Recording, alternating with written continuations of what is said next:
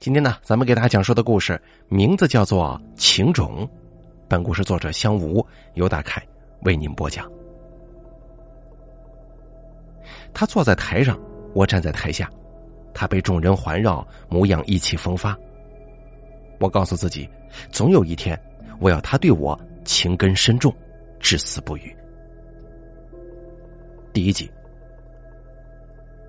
婆婆说，山里有一棵树。树上有一只虫，那只虫有着世界上最可怕的心。我第一次打电话给布南，接电话的是个女人，她的语调慵懒而略微沙哑，像指甲划上棉质布料的时候所发出的那种声音。我请她把电话递给布南，我告诉布南自己是出版社的小编辑，有事跟他商量。布南爽快的答应了我的请求。我将绞紧的电话绳放开，手指上甚至被勒出一个小小的伤口。但是这并不是因为紧张，我知道布南肯定会答应我的邀请，我确定。礼拜六，我在公园边的咖啡馆见到了布南，我特意早到了五分钟，为自己点了一杯拿铁，素面朝天。我调查了布南的所有习惯和好恶。他不喜欢人迟到，喜欢干净而瘦削的女人，喜欢穿棉质的衣料，喜欢把领子拉得很低，露出好看的脖子。他是作家，用五号字体写小说，并且不喜欢排版。不难进咖啡吧的时候，卷着一股好闻的风。他坐在我面前，盯着我的眼睛。我微笑着递上自己的名片，说明来意，与他商谈。他很健谈，我只是倾听。之后，他送我出来了，留下了我的电话号码。他为我关上车门，我探出车窗跟他握手。我紧紧盯着他英俊的眼睛，他的手在那一刻缩了缩，他困惑的退了一步，抬起头。我转过脸，摇上了车窗。出租车的司机挑着眉，从后视镜里讨好一般的对我笑：“小姐，你男朋友长得可真帅呀！”谢谢。我抚摸着手里那条淡淡的染着不难血迹的小玻璃片，也笑了。不南在三天后的清晨打电话给我，约我下午出去。他在电话里的声音小心翼翼又十分紧张。我坐在沙发上捏着听筒，假装犹豫了一会儿，轻轻的说了一声“好”。我可以想象在电话那头不难无声欢呼的模样。那天的见面愉快而又暧昧，喝茶、看电影、吃饭，最后在离我家最近的公园里闲逛了两三圈之后，不难拘谨的拉住我的手，跟我一起吧。说这话的时候，我感觉他的手心泛出了细密的汗珠，湿润了那一条并不易察觉的伤痕。我用手指在他的手心画圈，低着头思考。我犹豫的时间似乎拖得过长了一些。所以，在我再次抬起头的时候，我看到不难的眼眶已经有些湿润了。我点了点头，舒了口气。不难激动而又无措的环住了我的肩膀，我发觉他的胳膊在微微发颤。我住进不难的家里，我将玻璃片放在他的床头柜里。我想，不难永远不知道我有多么爱他，他只需要知道他是多么爱我就可以了。第二季，婆婆说：“虫总是有恩报恩，有仇报仇。”不难的新书上架了，我挤在粉丝中间观看。她坐在长桌后面为人签售，笑容很是温柔。一个从开始就支持不难的女书迷，羞涩的把书递了上去，看她签下龙飞凤舞的字，就与她握手了。可是后来，她竟然大胆的要求跟她合照，不难愣了愣。就在我以为他会开口拒绝的时候，他却说了个好字。那种不舒服的感觉从心底蔓延开来。不难曾经认真的告诉我，男人有才是关键。他从不和书迷合影，就是不愿意别人看上他的容貌。有些时候，我甚至觉得不难憎恨自己的容貌。可是现在呢，为了那个女人，不难居然打破了自己的习惯，站在了照相机前方。他摆出各种姿势，调整自己的状态。我盯着不南揽住他肩膀的手，心里火烧火燎的发紧。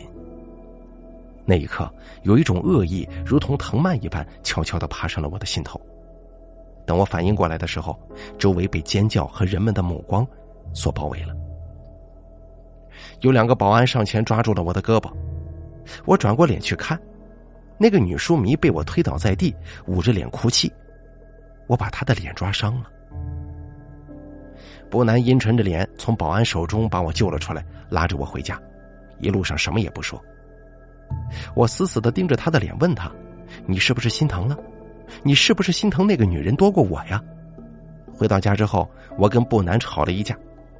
不南惊讶的看着我，说：“他从来不知道我是如此不讲道理的女人。”我拉倒书架，书本哗啦啦的落下，其中有一本砸在了不南身上。他闪开之后，虎口被划出了血。看见血的那一分钟，我清醒过来了。不难是我的，谁也抢不走。这是早在第一次见面，我跟他握手的时候就注定一辈子的事情。我扑上去想为不南包扎，可不南却推开了我，退后一步。他英俊的眼睛里充满了惶恐，他不解的看着我，然后看着自己流血的地方，忽然开始疯狂的生气。我惊慌失措的看着他满屋子走来走去，寻找止血的药物。他捧着自己的手对我破口大骂，风度荡然无存。我从不知道不南是这样珍惜自己的人。到了后来，不南骂累了，紧紧捏着自己的手心，坐在床边，警惕的看着我。我们都需要冷静一下。他是这么跟我说的，晦涩的眼睛一闪一闪的。饱含着一种我不愿看到的情绪。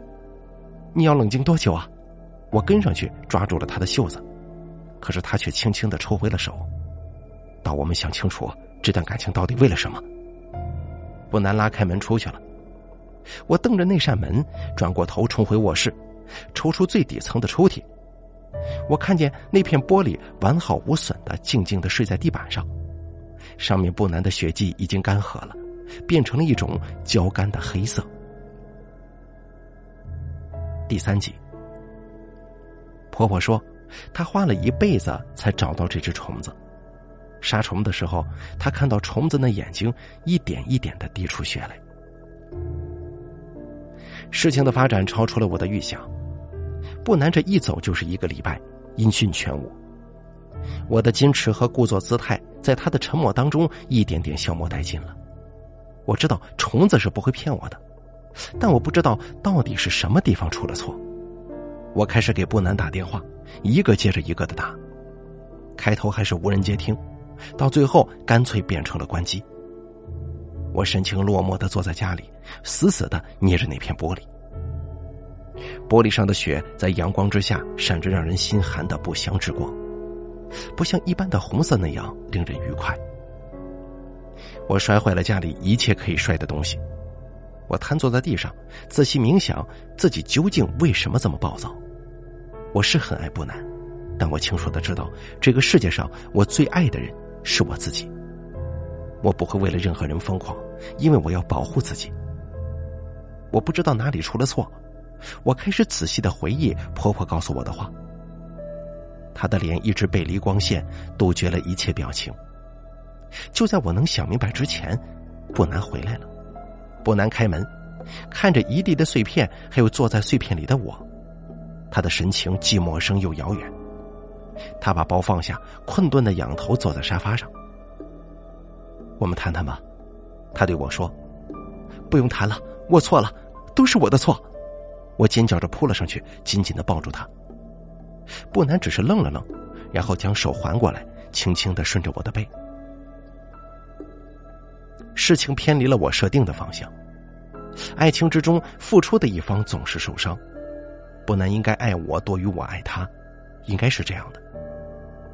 我在夜里静静的沉思，手里攥着那一片令人毛骨悚然的玻璃片。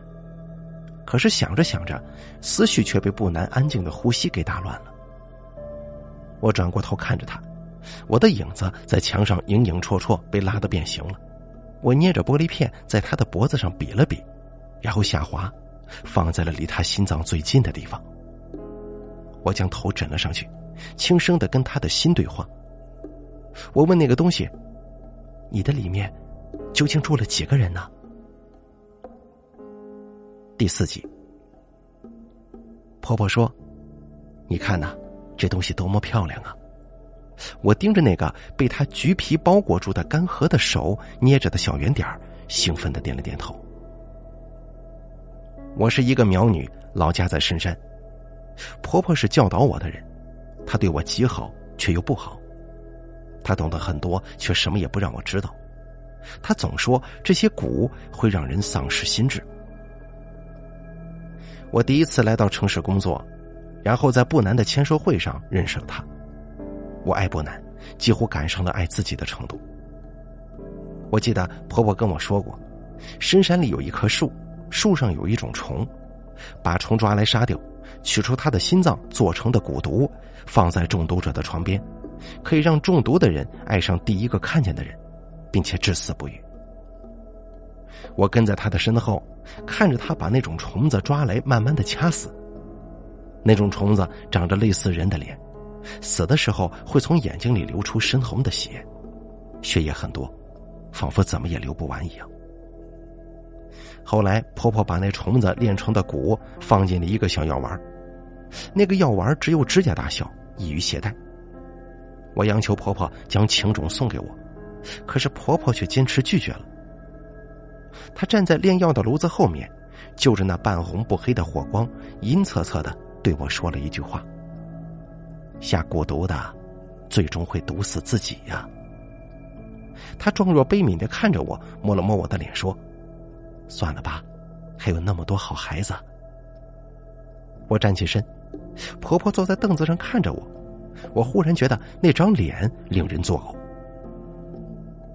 到了那天晚上，婆婆早早睡下了，我偷偷的摸进她的房间，我知道她把情种放在了什么地方。我站在那个大柜子面前，极其小心的搬动，防止自己发出一点点声音。然后我在柜子的最下面一层找到了那个红色的小包裹，我取了出来。这个情种在夜晚里发出一种妖艳的红色光芒，如同我所见到的虫子濒死的时候眼睛里流出的血泪。我将情种揣进怀里，忐忑不安却又异常雀跃。我转过身，婆婆静静的站在门口。那个夜晚山里很静，月光很亮。甚至亮的有些刺眼。后来我才发现，那不是月光太亮，而是山里的人都像约好了一样，一起没有点灯。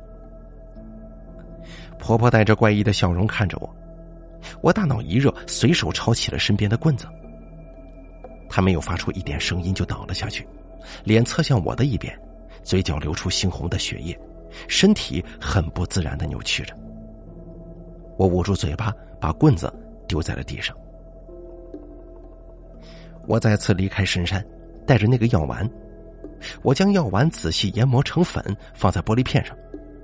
我与不南握手的时候，划破了他的皮肤，轻轻的将药粉送进了他的身体。我是他得到药物的时候看见的第一个人，他应该爱我超过他的生命，应该是这样的。第五集。婆婆说：“这个东西必须小心使用。”不难，并未再向我提起那天的事情。我们之间相处的小心翼翼。我知道他是风流浪子，可是我知道蛊毒能够为我困住这个英俊的男人。然而，随着不南的新书发布日程，他越来越晚归了。我时常看见他挽着不同的女人出入不同的场合，在出版社的高层里不断的周旋。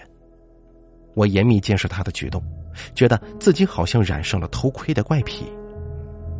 我跟他无数次发生争吵，最后均以我的求饶告终。而后来呢，他的晚归逐渐演变为不归，不难对我的感情正以一种可怕的速度递减消亡。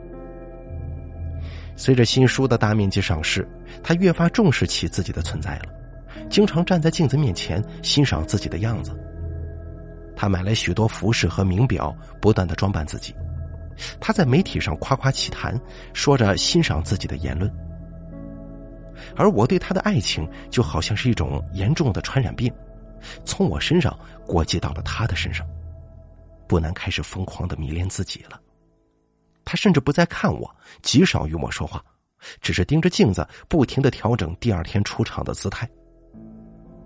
我站在镜子旁边盯着他，有时会觉得背心渗出一点点凉飕飕的感觉。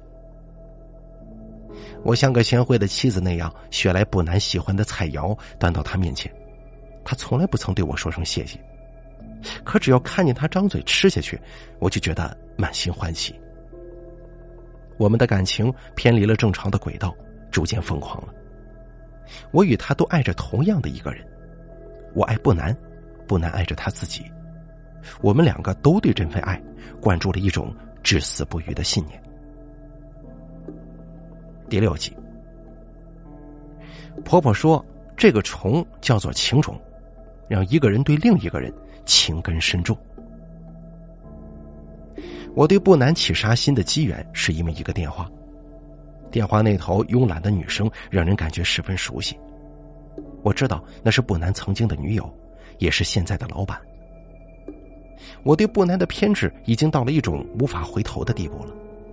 我心底深知。也许婆婆隐瞒了什么重要的事情没告诉我，以至于才造成今天的结局。那种感觉让人恐惧而恶心。你不得不去深爱什么人，做出一切糟践自己的事儿。你明知道这些不对，却还是深深的沉溺于此。我站在门口看着不难打那通电话，他一边打一边端详着手里的镜子，那模样既滑稽又怪诞。然而，其实我们都知道，不难的才华比广告里宣扬的要少得多得多。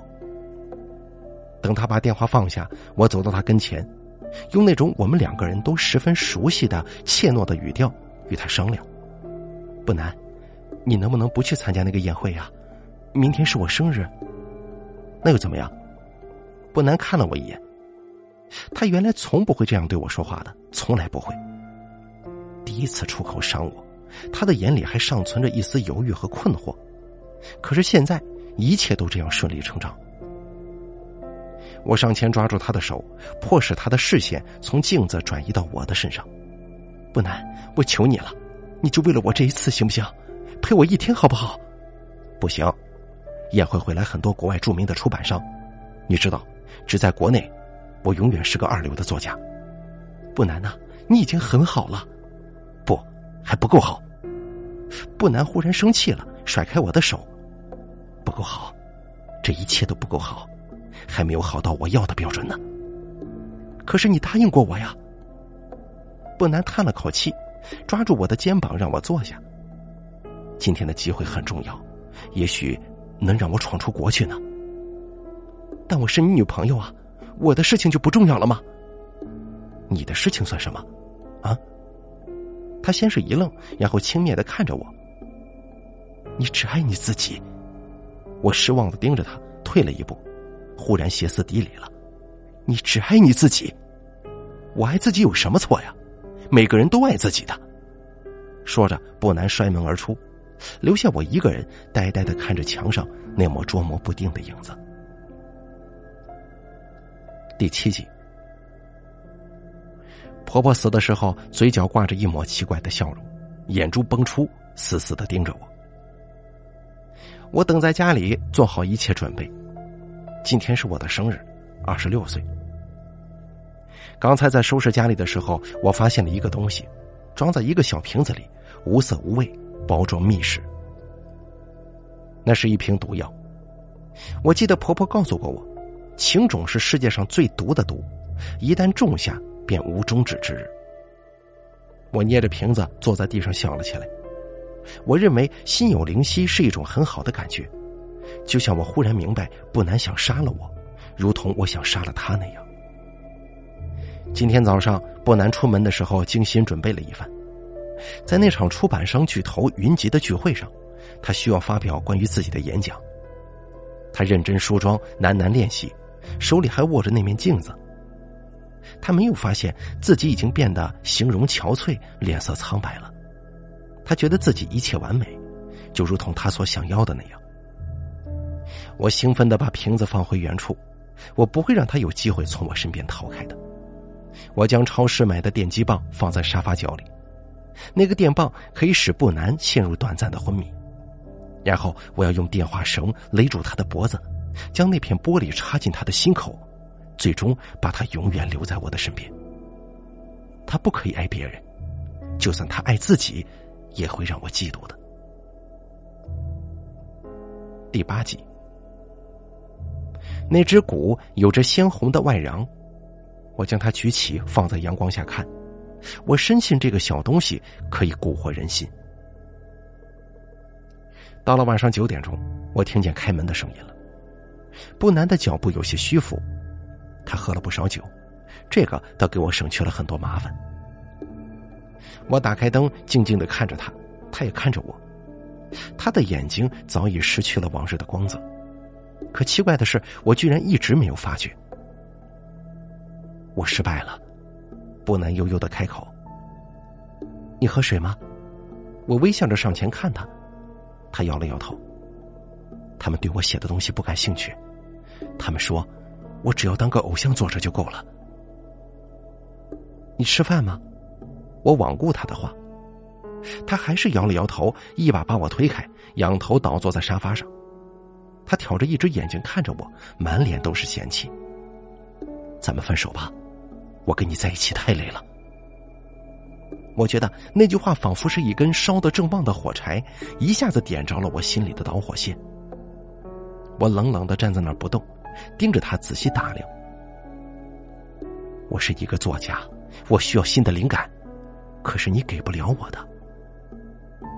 不难说着，忽然笑起来，看着我。灵感，你明白吗？那种东西就是，就是灵感。你别说话，我不想听见你的声音。我刚一张嘴，他就打断了我，毫不迟疑的。我记得他曾经说过喜欢我的声音，低沉而圆润。可那些喜欢的东西，随着他对我爱的消逝，全都变成了缺陷。我垂下眼帘。我总觉得你不对劲，后来我去查了，才发现你是个苗女。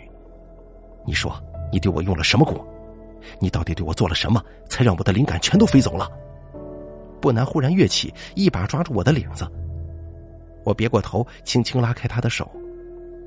你累了，我去给你放水洗澡。我开口，一边说一边转身往浴室去。水是导电的最好手段，我不愿直接在他完美的容貌上烙下任何印记。我一边放水，一边听见不南那随后跟上、紧紧贴在我耳侧的脚步声。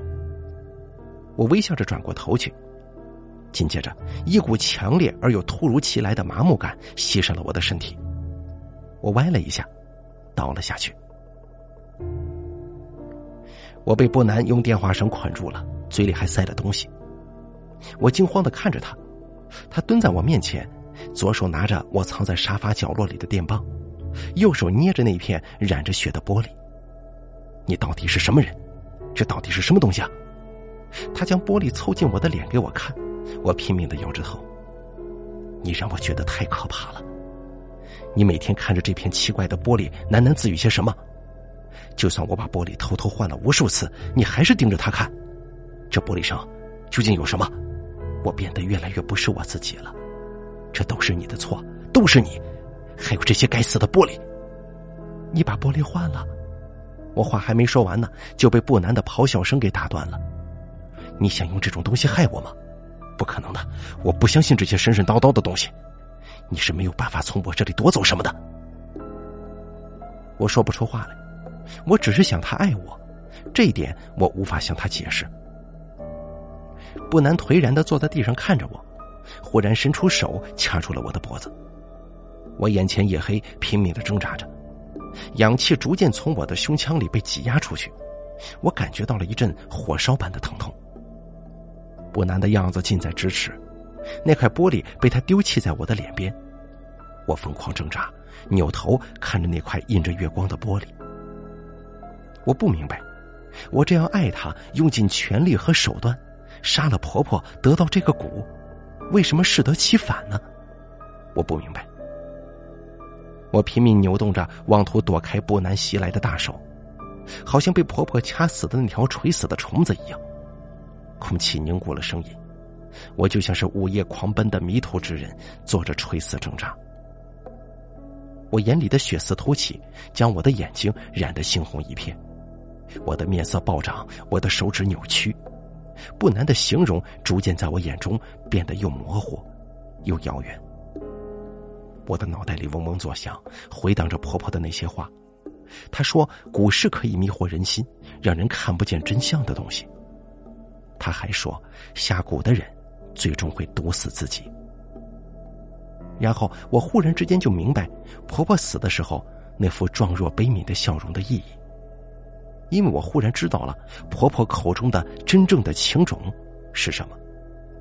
我侧过头去，一边蹭着地板，一边死死的瞪着那片玻璃，它如同所有普通玻璃那样，反射出干净而又寒冷的月光，一如婆婆死的那天晚上。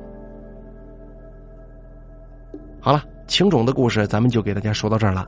感谢您的收听，作者香吴由大凯为您播讲。